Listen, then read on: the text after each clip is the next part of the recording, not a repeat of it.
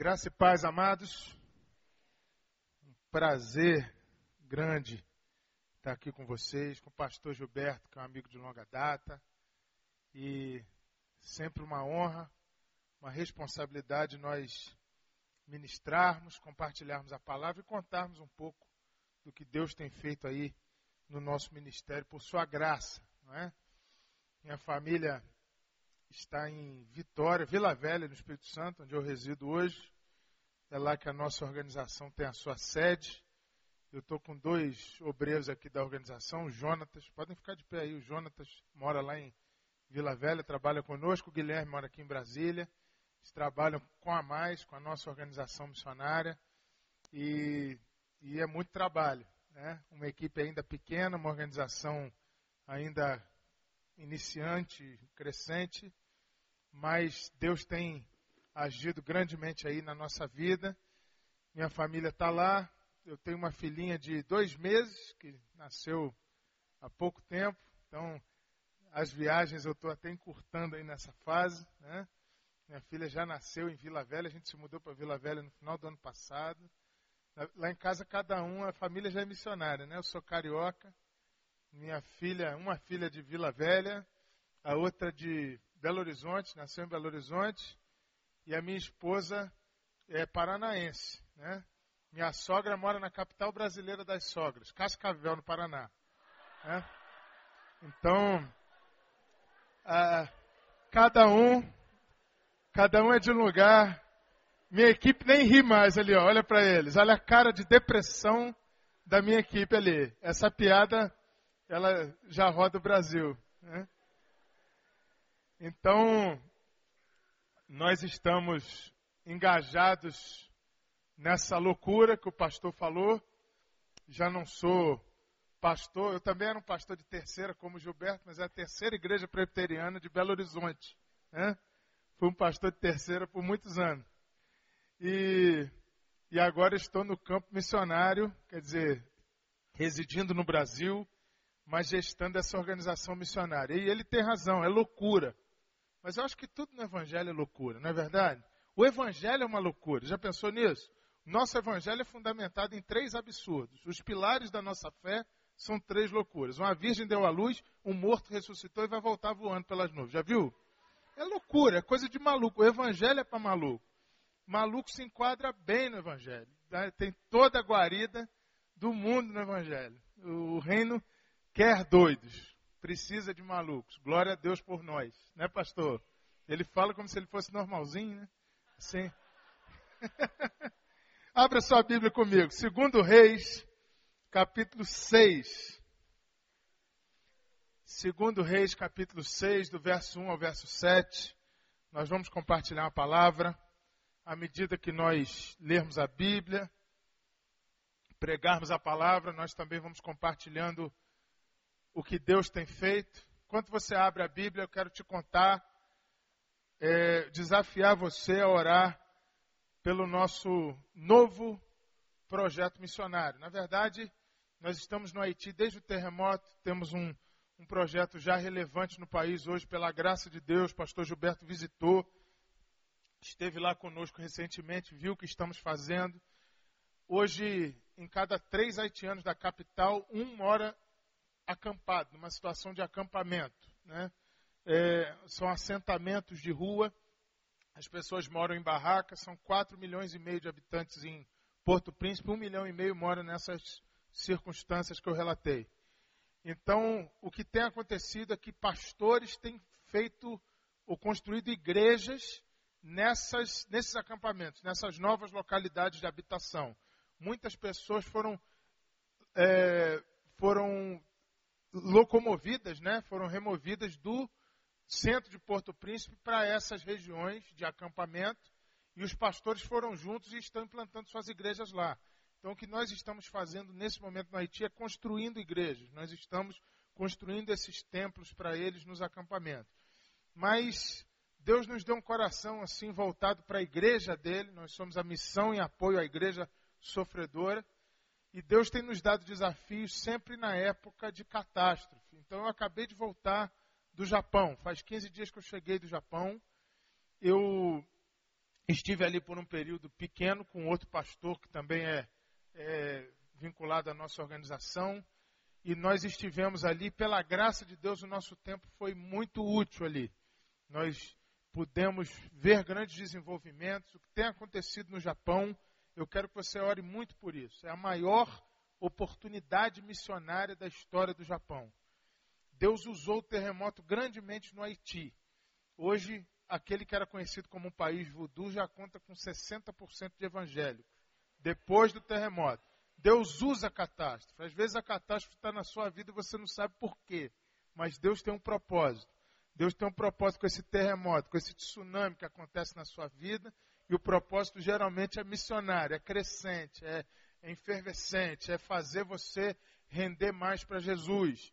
E no Japão não está sendo diferente. No Japão, com aquilo que aconteceu, vocês acompanharam, é, tem um quadro muito típico do Japão que é a realidade dos suicídios.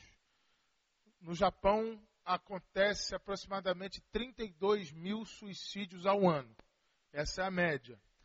É, isso antes do tsunami. Depois do tsunami, as autoridades estão meio que retendo essa informação, mas já se especula que tem havido, nesse um mês após o tsunami, 10 mil suicídios vinculados às perdas referentes ao tsunami.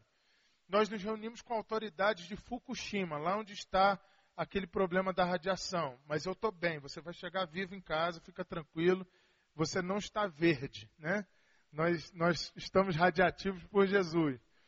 E eu estive lá e nós conversamos com autoridades locais e o que eles nos disseram, basicamente, resumindo para você, foi o seguinte: é, nós não precisamos de dinheiro. Nós vamos reconstruir basicamente tudo até o final do ano. Nós não precisamos de alimento, tem comida já nos abrigos onde as pessoas estão morando. Nós não precisamos de roupa, nós não precisamos de médico, nós não precisamos de remédio, nós não precisamos sequer de socorristas físicos. O que nós precisamos desesperadamente é gente para entrar nos abrigos e falar para o japonês não se matar. Vocês têm alguma coisa a nos ajudar nesse sentido? Nós, amém, sim. Só nós é que temos como ajudar vocês nesse sentido que nós temos a verdade que liberta e a vida verdadeira. Né? Então, é a maior oportunidade declarada que a igreja já poderia sonhar em ter. Hoje, o que a mais investe no Haiti é no transporte de equipes de igrejas nipo-brasileiras do sul do Japão, regiões mais ao sul, Tóquio mesmo, Nagoya. Essas equipes sobem as regiões afetadas e vão aos abrigos ministrar para as pessoas. Eles são brasileiros, mas moram lá, trabalham em fábricas, falam japonês. Esse custo de viagem é caríssimo, mas é o único investimento que hoje a gente precisa fazer. Investir para que essas equipes vão lá. Tem sido uma benção, tem sido uma grande vitória. Deus tem aberto portas, tem havido conversões dentro dos abrigos. Os japoneses historicamente não pedem ajuda. Isso é um fator cultural. Eles sempre se livraram das suas catástrofes sem ajuda internacional. Sempre foi assim. O japonês ele se mata porque é a honra do samurai, é o arakiri, o ato de cortar a barriga. O, o, o samurai se matava quando era capturado antes que ele dependesse da ajuda do exército inimigo. Era assim que funcionava. Então o japonês nunca pediu ajuda internacional antes, agora eles pediram. Disseram: podem vir porque o povo está se matando, a gente não sabe o que fazer. Podem vir que os abrigos estão abertos. As nossas equipes entram nos abrigos por causa do frio, lá neva ainda em algumas regiões e tudo. A gente entra nos abrigos, lava os pés das pessoas com água quente, como Jesus faria. A gente dá ali um aquecimento, faz. É, eles têm a refeição, mas eles têm aquela refeição padronizada. As mulheres brasileiras levam bolo de fubá, levam né, caixa de bombom, levam aquele negócio e fazem aquela festa e nos abrigos são muito bem acolhidas, né? E Deus está abençoando grandemente esse trabalho simples ali, que é uma a última oportunidade missionária da mais. Então ore por nós, contribua também, mas ore sobretudo para que essa oportunidade não seja perdida. Daqui a alguns meses, essas casas vão ser devolvidas à população, eles vão voltar para casa, eles vão estar mais estabilizados, provavelmente a oportunidade terá passado. Nós não queremos perder essa porta. Então, esse é o momento do Japão. Segundo Reis, capítulo 6, de 1 a 7. O texto aqui na minha Bíblia diz que Eliseu faz flutuar um machado. Esse será o texto da nossa meditação nesta manhã. Segundo Reis, capítulo 6, do versículo 1 ao versículo 7. Diz assim: Disseram os discípulos dos profetas a Eliseu: Eis que o lugar em que habitamos contigo é estreito demais para nós. Vamos, pois, até o Jordão Tomemos de lá cada um de nós uma viga e construamos um lugar em que habitemos. Respondeu ele: Ide. Disse um: Serve-te de ires com os teus servos. Ele tornou: Eu irei. E foi com eles. Chegados ao Jordão, cortaram madeira. Sucedeu que enquanto um deles derribava um tronco, o machado caiu na água, ele gritou e disse: Ai, meu senhor, porque era emprestado. Perguntou o homem de Deus: Onde caiu? Mostrou-lhe ele o lugar. Então Eliseu cortou um pau e lançou-o ali e fez flutuar o ferro. E disse: Levanta-o. Estendeu ele a mão e o tomou. Vamos orar outra vez? Pai querido, santa é a tua palavra.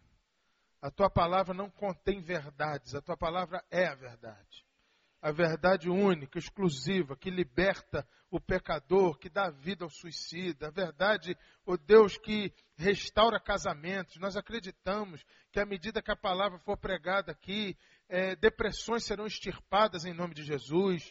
Nós acreditamos que à medida que a palavra for anunciada, é, novidade de vida acontecerá, transformação de caráter. Nós cremos que a palavra é poderosa em si só, sem necessidade de um pregador, de um interlocutor, para curar, para extirpar pecados. Glória ao teu nome pelo poder da palavra. Nós nos submetemos a ela, nós oramos para que essa manhã seja manhã de transformação, de cura dentro de nós, de desafio do Espírito Santo. No nome de Jesus, para a glória de Jesus. Amém. Amém. Eu fiquei impressionado quando o pastor Gilberto perguntou quem tem se voluntariado em serviços da igreja. Eu dei uma olhadela para trás assim e vi aquele número de mãos erguidas, levantadas, que afirma, acusa que os irmãos têm trabalhado arduamente como igreja pelo crescimento do reino. Eu acredito que a igreja é isso. A igreja é um movimento em torno da expansão do nome de Cristo na terra. E nesse texto que nós acabamos de ler, o texto trata da história de um curso de pastores, missionários, futuros líderes, liderados pelo profeta Eliseu. Presta atenção nessa explicação. É uma casa de profetas. Os profetas tinham seus discípulos. Eliseu tinha um grupo de discípulos, e esse grupo de discípulos estava ali aprendendo, como você veio aprender hoje na igreja, participou da escola bíblica, e alguns aqui fazem cursos e se aprofundam ainda mais. Nesse dia, eles estavam reunidos e os discípulos disseram ao profeta: Mestre, está pequeno. O nosso salão aqui está pequeno. O texto não diz quantos eles eram, mas diz que estava desconfortável, está apertado para nós. Tem um irmão ali que está com desodorante vencido, está perto de mim demais, está sem janela. A gente está precisando dar uma largada no negócio aqui. Vamos melhorar o nosso ambiente, mestre. Podemos cortar madeira e dar uma melhorada aqui, aumentar as nossas estruturas, aumentar os nossos limites? O profeta falou, autorizados. Amém. Vamos reconstruir, vamos alargar, vamos estender a, o nosso poder de atuação, vamos é, fazer uma coisa maior aqui, mais ampla, que vai abençoar mais gente. Vamos estender o reino, expandir o reino. É isso que nos trouxe aqui nessa manhã. Amém? Todos queremos expandir o reino de Deus. Eu creio que esse é o teu sonho, esse é o meu sonho, esse é o sonho do pastor, esse é o sonho dos líderes da igreja. Ver o reino de Deus expandir, ver a casa crescer. Ver o bom problema de que não cabe mais gente aqui. Né? Como é que a gente vai resolver o problema que todo pastor quer ter? É o problema que toda igreja deveria sonhar em ter. Né? Vamos expandir, vamos alargar as nossas estacas. Às vezes não fisicamente, não materialmente, não em termos de construção civil, mas vamos é, ampliar o nosso campo de atuação, o nosso campo de abrangência. Vamos começar a trabalhar com tribos urbanas que a gente não trabalhava antes. Vamos fazer o reino expandir entre nós. Glória a Deus por isso. Aí esses meninos, esses jovens discípulos vão cortar madeira. O profeta vai junto. Presta atenção. Quando eles chegam lá, eles começam a cortar madeira, o profeta está por ali abençoando, está ali quietinho na dele, e os discípulos trabalhando, era a proposta, eles estão cortando, cortando, cortando, e de repente um deles bate assim, meio de trivela, assim, na, né? com o machado assim na madeira, a lâmina do machado cai dentro da água. Menino esbraveja um grito. Ai, meu Senhor. Era emprestado, o machado não é meu. De repente o profeta chega perto dele, dá um abraço, dá um sorriso, fala assim: Mostra para mim, onde é que caiu? Ah, caiu ali. Mediante a intervenção do profeta, a oração do profeta, aquele machado é restituído, aquela lâmina volta às mãos daquele jovem. Se seminarista não tem dinheiro hoje, eu garanto que não tinha naquele tempo também. O negócio era emprestado. O cara está desesperado. Mestre, tem que resolver, tem que resolver. Como é que eu vou fazer? Falou, não, vamos pegar de volta. E pega de volta do fundo do rio aquela lâmina de machado. Legal, pastor. O que, que isso tem a ver comigo? O que, que isso tem a ver com missões? O que, que isso tem a ver com o nosso ministério aqui? Vou te dizer como eu leio esse texto. Todos nós somos esses agentes de expansão do reino. Se perguntar aqui quem quer ser uma benção, todo mundo vai dizer que quer. Se perguntar aqui quem quer ver o reino expandir, eu sei que nós queremos, nós sonhamos com isso. Se nós levantarmos ofertas, vai funcionar. Se nós levantarmos voluntários aqui, vai ter voluntário. Eu creio nisso, eu creio no poder da igreja de Cristo e no seu desejo de ver o reino expandir. Mas tem um problema. De vez em quando, eu estou lá no campo cortando madeira para o meu Senhor, eu estou lá no campo tentando desenvolver o meu ministério, tentando fazer o reino expandir, eu mesmo. E eu sinto como se eu estivesse batendo na árvore com um pedaço de pau na mão. Minha lâmina caiu. Eu perdi a minha efetividade ministerial. Já não é como era antes. Tem gente que eu converso, que eu encontro no Brasil inteiro. E a pessoa diz assim, pastor, o senhor deu esse testemunho sobre missões, falou do Haiti, falou do Japão.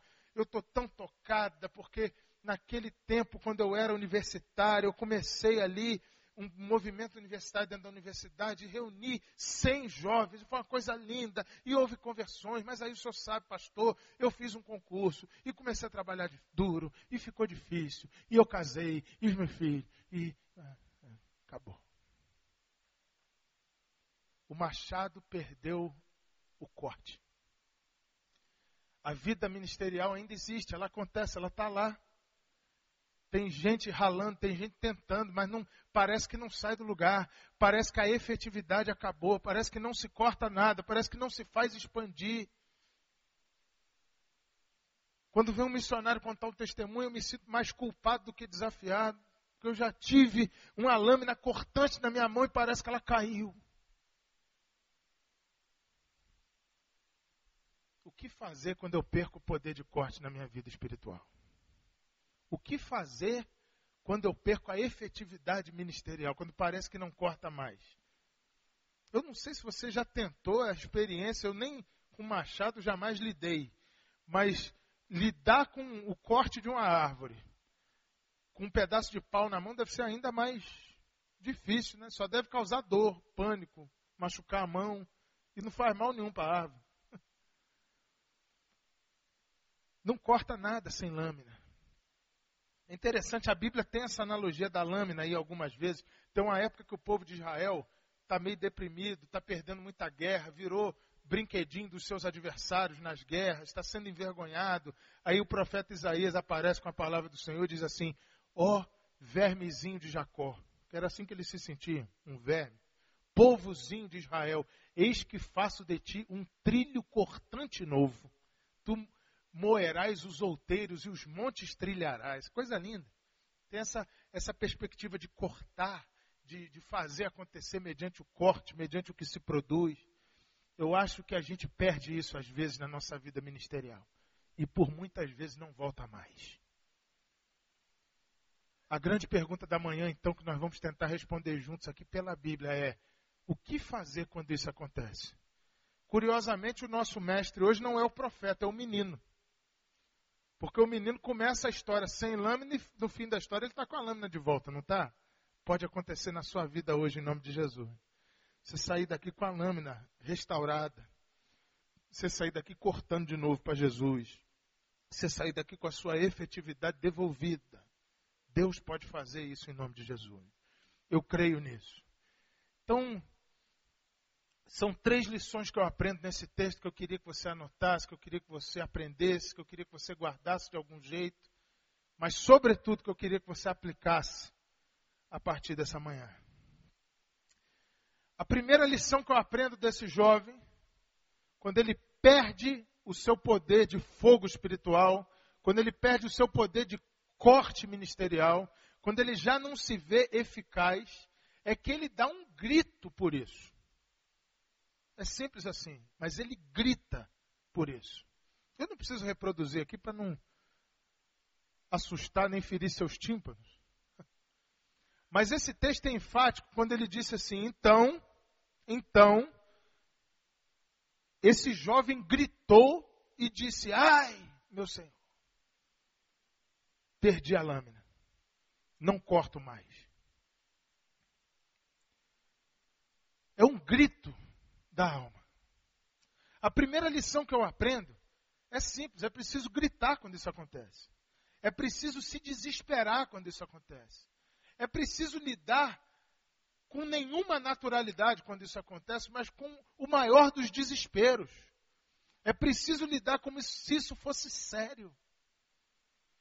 Se alguém soubesse aqui que está com uma doença mortal, provavelmente se desesperaria. Se alguém soubesse aqui que terá todos os seus bens retidos de alguma forma, provavelmente se desesperaria. Eu quero saber por que nós não nos desesperamos quando percebemos que a nossa vida espiritual é mediana. Por que não nos desesperamos quando percebemos que não cortamos para Cristo? Que já não somos efetivos ministerialmente? Que se o pastor perguntar quantas pessoas você evangelizou esse ano, provavelmente você vai ficar com vergonha.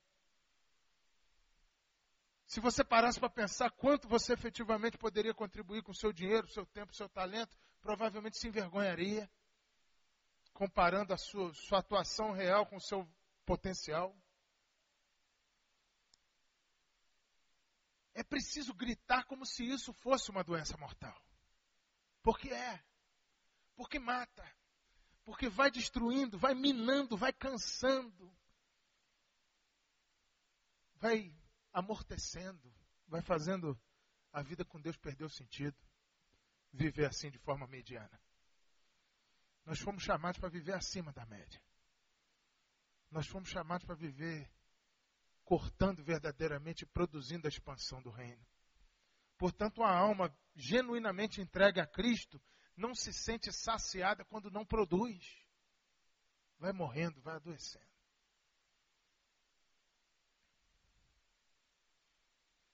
Eu me lembro recentemente, eu tenho um livro escrito, inclusive, com o título Socorro, meu filho deixou a igreja, que é o depoimento do nosso ministério com relação a mães de oração que passaram por esse problema.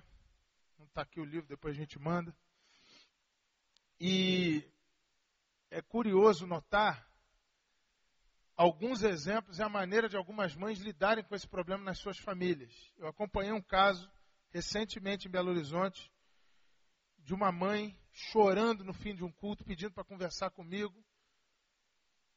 Eu trouxe para um cantinho, fui orar, fui conversar.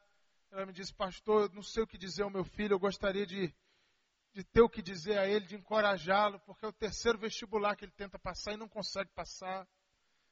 Esse menino está tá ficando depressivo, ele está ficando mal, eu, eu me preocupo, eu queria tanto que ele passasse no vestibular. Eu falei, minha irmã, vamos orar aqui. O seu filho passar no vestibular. Aí o menino passou no vestibular, glória a Deus. Aí ele entrou para a faculdade, perverteu geral, esqueceu da igreja, esqueceu de Deus e todo mundo e foi viver a vida dele. Aí uns seis meses depois eu encontro com ela e falo, e seu filho, irmão, dá uma sumida. Pois é, pastor, tá difícil, não quer mais saber de igreja o senhor precisava orar por isso, né? Eu falei, minha irmã, isso vai acontecer no dia que a senhora se desesperar por isso, metade do quanto a senhora se desesperou quando ele não passou no vestibular. Porque eu prefiro, a minha filha é muito bem educada, graças a Deus, ela estuda numa boa escola, Colégio Batista, lá em Vila Velha. Estou super feliz. Só tem uma coisa, eu prefiro que a minha filha seja de Jesus analfabeta do que PHD no inferno. Eu não tenho dúvida, eu me desespero pela salvação dela como se fosse a, o maior dos recursos, o maior dos investimentos que eu posso fazer. Mas tem gente que não. Que não lida com fatores espirituais de forma desesperada. Que não lida com fatores espirituais como se estivessem morrendo. Ao perder a efetividade ministerial, eu preciso colocar a boca no altar, bater com a cabeça no chão, pedir desesperadamente a Deus e dizer: Ai, meu Senhor, caiu meu machado. Não há mais gozo ministerial, não há mais eficácia. Minhas orações parecem que não passam do teto. É preciso se desesperar, como se você estivesse sabido agora há pouco que está com a doença mortal. Porque é uma doença mortal.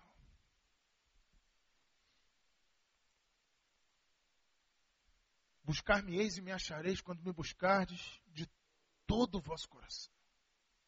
Quando houver desespero, quando houver gana. Quando eu fui pastor em Curitiba, eu tive um ministério interessante. Eu fui pastor de um grupo de lutadores de Vale Tudo. A gente fazia estudo bíblico. Alguns me perguntam, mas o que você ensinava para esses brutamontes? Eu falo, não, mais bem-aventurado é dar do que receber. A gente sempre tem uma palavra, sempre tem uma palavra.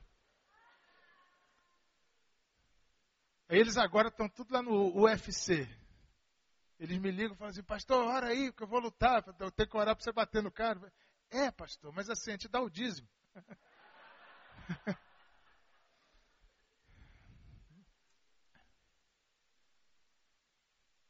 Aí eu, eu, aprendi uma expressão com eles. Eu, eu perguntava assim: o que, que tem que ter para ganhar a luta? Tem que treinar? Tem que treinar, pastor. Tem que estar bem fisicamente? Tem que estar bem, pastor, fisicamente. Tem que ter estratégia? Tem que ter estratégia com isso aí ganha a luta? Não, pastor. O outro cara também treina, tem estratégia, tem tudo. Então quem ganha a luta? Quem tiver mais sangue no olho. Eu gostei desse negócio. Eu acho que Deus só vai abençoar quem tiver sangue no olho. Quem tiver desespero. Quem pedir pela vida ministerial como se estivesse morrendo. Fala, Senhor, eu não tenho mais nada. Ai, meu Senhor. Meu machado caiu. Segunda verdade quer restaurar o poder de corte no seu ministério pastoral, no seu ministério eclesiástico, na sua vida espiritual, em primeiro lugar é preciso lidar com isso com desespero, é preciso gritar, é preciso arrancar o cabelo por isso como se fosse sério, porque é sério. Como se fosse mortal, porque é mortal. Como se fosse um câncer, porque é um câncer. Que vai desgastando, vai adoecendo e vai tirando todo o sentido da nossa vida com Deus. Você não foi chamado para frequentar uma igreja, você foi chamado para fazer o reino de Deus expandir. E quem vive distante disso, perdeu a sua razão de ser. Agora, a segunda coisa que eu tenho que fazer, se eu quero recuperar o poder de corte da minha vida espiritual, eu também aprendo com esse moço, com esse discípulo de profeta. Ele diz assim: Ai, meu Senhor, porque era emprestado. Você sabe por que, que muitos ministérios não evoluem e muitas coisas no reino não evoluem porque a gente lida com o que temos e o que fazemos como se fosse nosso, e não é. Preste atenção nisso. O meu carro, depois você pergunta quem trabalha comigo como é que é meu carro. Limpinho. A benção. benção. Tem vergonha. Só vou lavar no dia que o pastor Gilberto for pregar lá. Eu vou buscar no aeroporto, eu lavo. Vergonha, vergonha. Minha esposa me esmurra. Sou um carro, sou um chiqueiro. Não, a gente é porco de Jesus. A gente. Ah, é.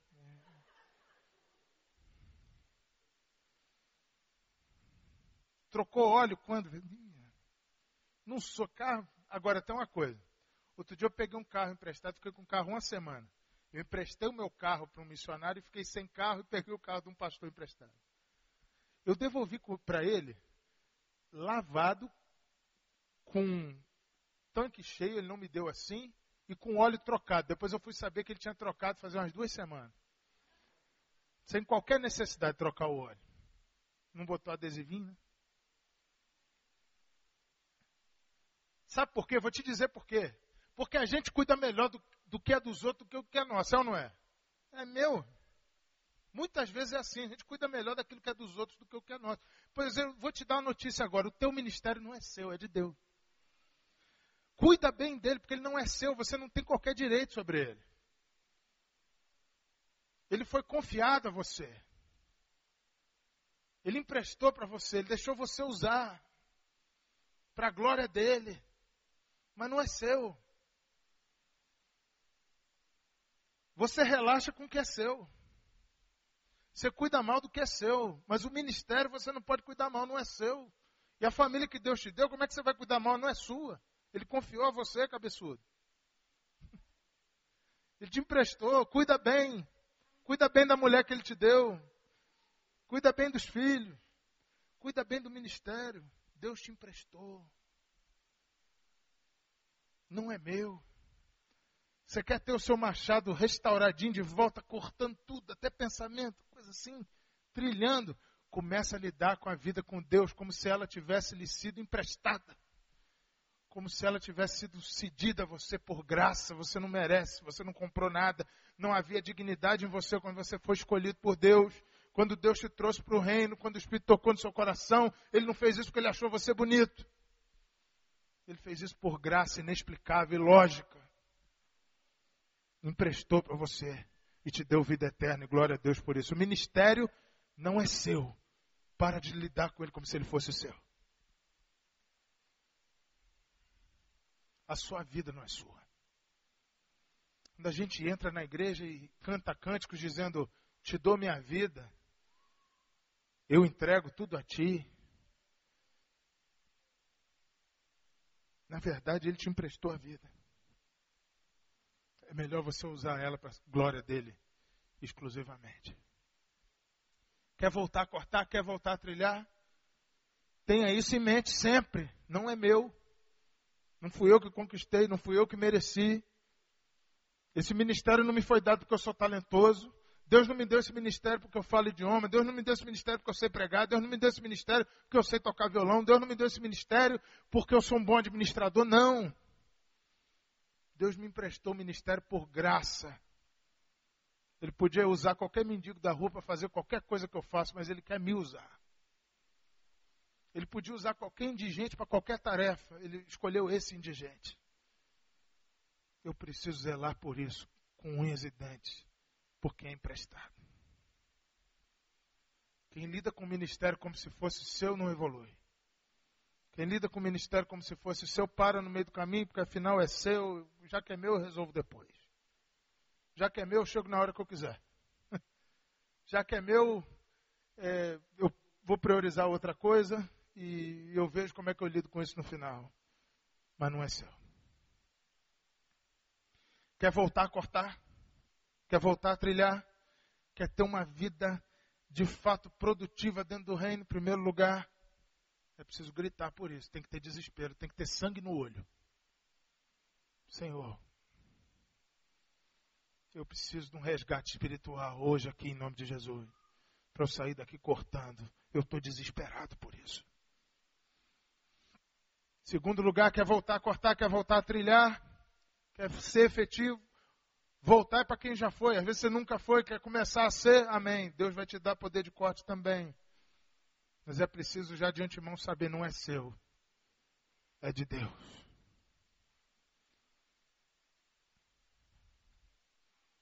Semana passada nós consagramos a nossa filha no altar, dois meses. O meu pastor em Vila Velha, ele pega a criança, ele ergue para cima, ele diz assim: é de Deus. Ele grita isso.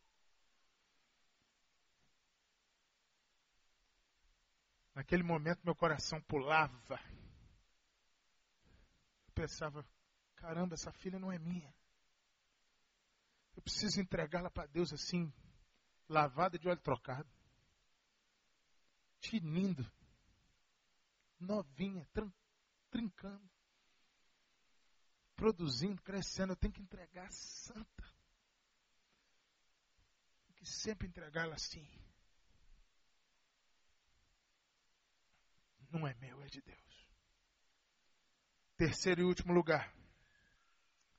Se você quer recuperar o poder de corte na sua vida, se você quer ver Deus agir com você da maneira diferente, em primeiro lugar você precisa desesperar, chorar por isso, lidar como se fosse uma doença de morte, lidar com mais sangue no olho, como se isso fosse prioritário.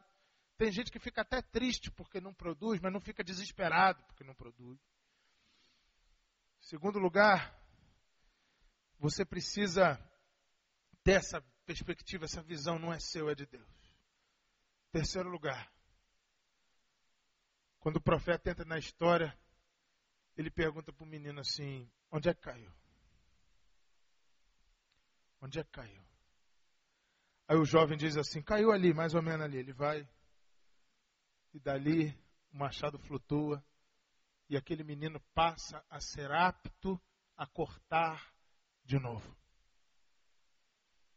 Agora eu quero fazer uma pergunta retórica. Você acha mesmo que um profeta que está prestes a ser usado por Deus para performance de um milagre e sabe disso, sabe que vai ser usado, ele precisava saber onde é que o negócio caiu, faz diferença. É um rio que corre ali. Cair ali, ou cair aqui, ou cair ali na frente, será que faz diferença? É um milagre. Faz diferença se o tumor tem 20 centímetros, 1 milímetro? Faz diferença. Se vai ser por milagre, faz diferença? Responde para mim, não. Não faz diferença, vai ser milagre. Para o médico talvez faça diferença, mas para Deus não faz nenhuma. É milagre. É eu tenho um tumor do tamanho do arroz, eu tenho um tumor do tamanho da bola de tênis, do tamanho da bola de basquete, que eu acho que só em mim caberia. Não importa. Se é milagre, ele vai tirar. Então o profeta não precisava saber onde caiu, ia ser milagre. Mas eu acho que tem uma lição aqui. Uma lição que aparece de novo lá no Apocalipse, lá na palavra, na carta às igrejas, a igreja de Éfeso. Quando diz assim, vocês são igrejaça, hein? Vocês são uma igreja boa, olha, teologia de vocês é boa, vocês não toleram bobagem, porcaria. É o que Cristo fala à igreja de Éfeso na carta através de João. Vocês também são uma igreja muito ativa, conheço o seu labor. Tem atividade lá que não tem nem horário de marcar reunião, de tanta atividade que tem. É a benção de igreja. Então, uma coisa. Tenho, porém, contra ti, que abandonaste o teu primeiro amor. Qual a instrução? Lembra-te, pois.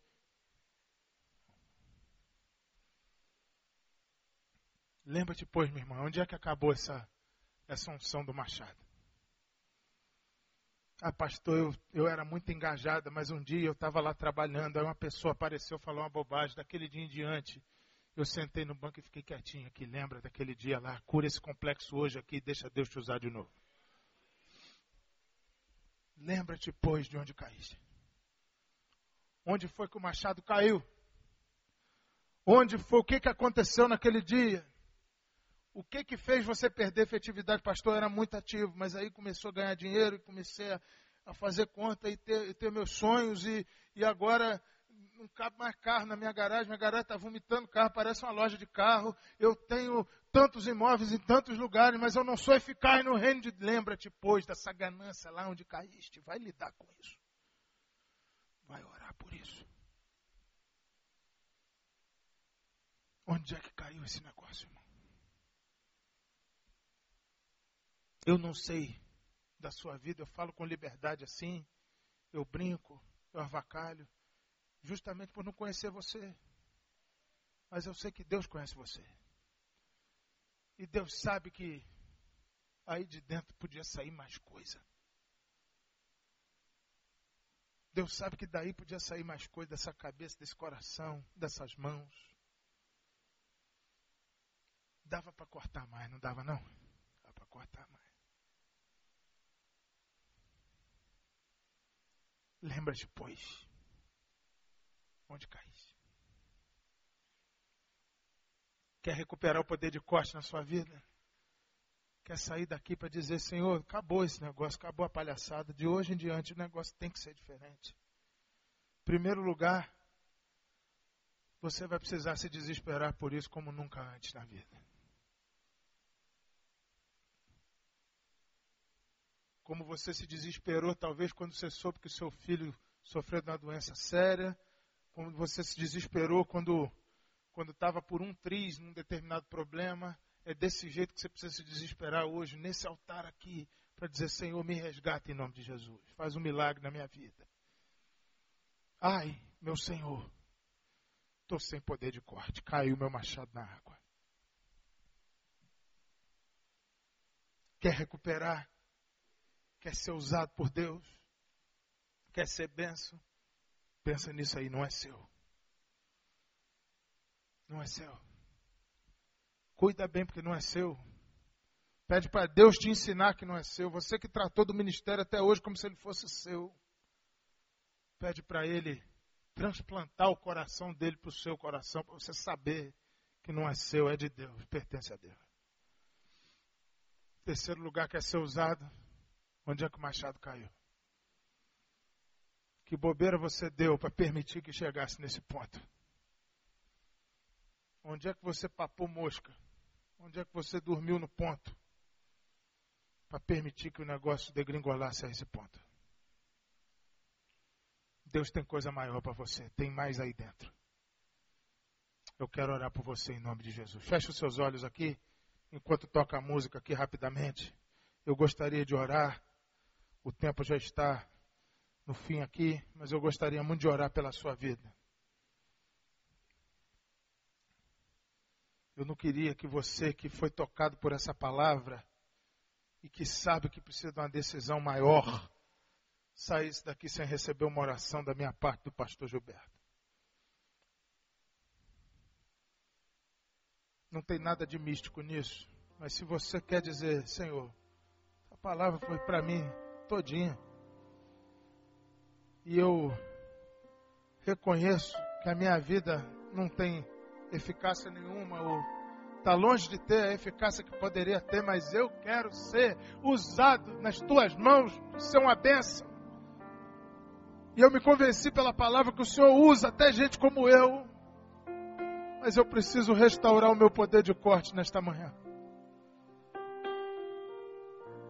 Quer orar assim? Vem aqui no altar agora. Nós vamos orar juntos. Vem aqui na frente. Neste corredor aqui na frente nós vamos orar.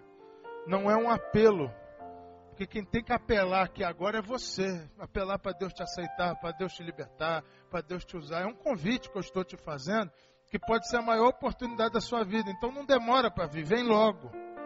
Vem logo, fala, Senhor, quero cortar de novo. Eu quero ser usado, eu quero ser uma benção. Eu quero ser um agente de transformação real. Chega de brincar de evangelho. Chega de viver um cristianismo assim dominical. Eu quero uma coisa mais viva, mais nobre. Toca em mim, Senhor. Usa-me como um machado afiado nas suas mãos. Eu perdi o meu poder de corte, mas o Senhor pode restaurar nessa manhã. Tem algum trauma? Quem sabe tem um trauma lá, uma coisa da igreja. Alguém falou uma bobagem naquele dia estava mal-humorado, falou que não devia. Você naquele dia perdeu o poder de corte. Onde o machado caiu, vem aqui no altar, refaz esse negócio. Diz, Senhor, não vou mais parar as minhas mãos por causa de bobagem, não. Às vezes Deus usou essa palavra para mostrar para você que você se achava o dono da igreja, o dono do ministério. E por isso não estava tendo eficácia, é um bom momento de se arrepender e dizer assim: Senhor, eu entrego a Ti o meu ministério. Eu quero entregar ao Senhor as incumbências que o Senhor mesmo me deu, me emprestou, não é meu, é do Senhor. Eu quero fazer isso aqui agora no altar.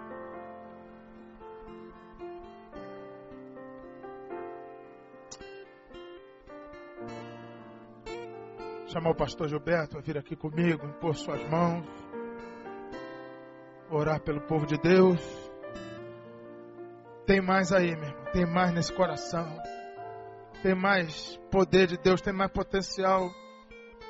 Tem mais desse alargar das tendas aí do reino, através das suas mãos, através da sua seu talento, da sua unção, da sua eficácia, do teu trabalho. Tem mais aí, tem mais aí. Oh, Pai, toda honra, toda glória, toda exaltação sejam dados ao Senhor Jesus de Nazaré nessa manhã. Porque foi o Senhor quem falou, foi o Senhor pregador, foi o teu Espírito Santo quem se manifestou, portanto, somente o Espírito Santo deverá ser glorificado.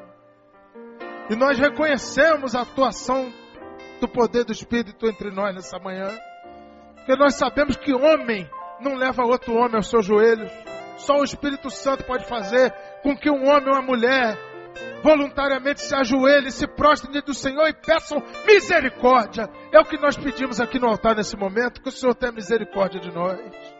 Oh Deus, visita o teu povo nessa manhã e devolve a eficácia, devolve o sentido, devolve o poder de corte, restitui, restaura, Senhor, um sonho ministerial, a vocação, o chamado, restaura, Senhor, para que faça sentido, em nome de Jesus. Oh Deus, onde há negligência, onde há inércia, eu oro para que um santo desespero nos acometa, para que nós nos sintamos, Senhor, sem ar diante do Senhor, desesperados, pedintes, indigentes, mendigando a tua misericórdia. Deus amado, glória ao teu nome, pelo poder do teu Espírito Santo. Faz isso, Senhor. Restaura a eficácia do teu povo nessa manhã. Queremos sair daqui não mais como um vermezinho, mas como um trilho cortante novo sobre os outeiros, para a glória do teu nome. É a oração do teu povo, no nome de Jesus.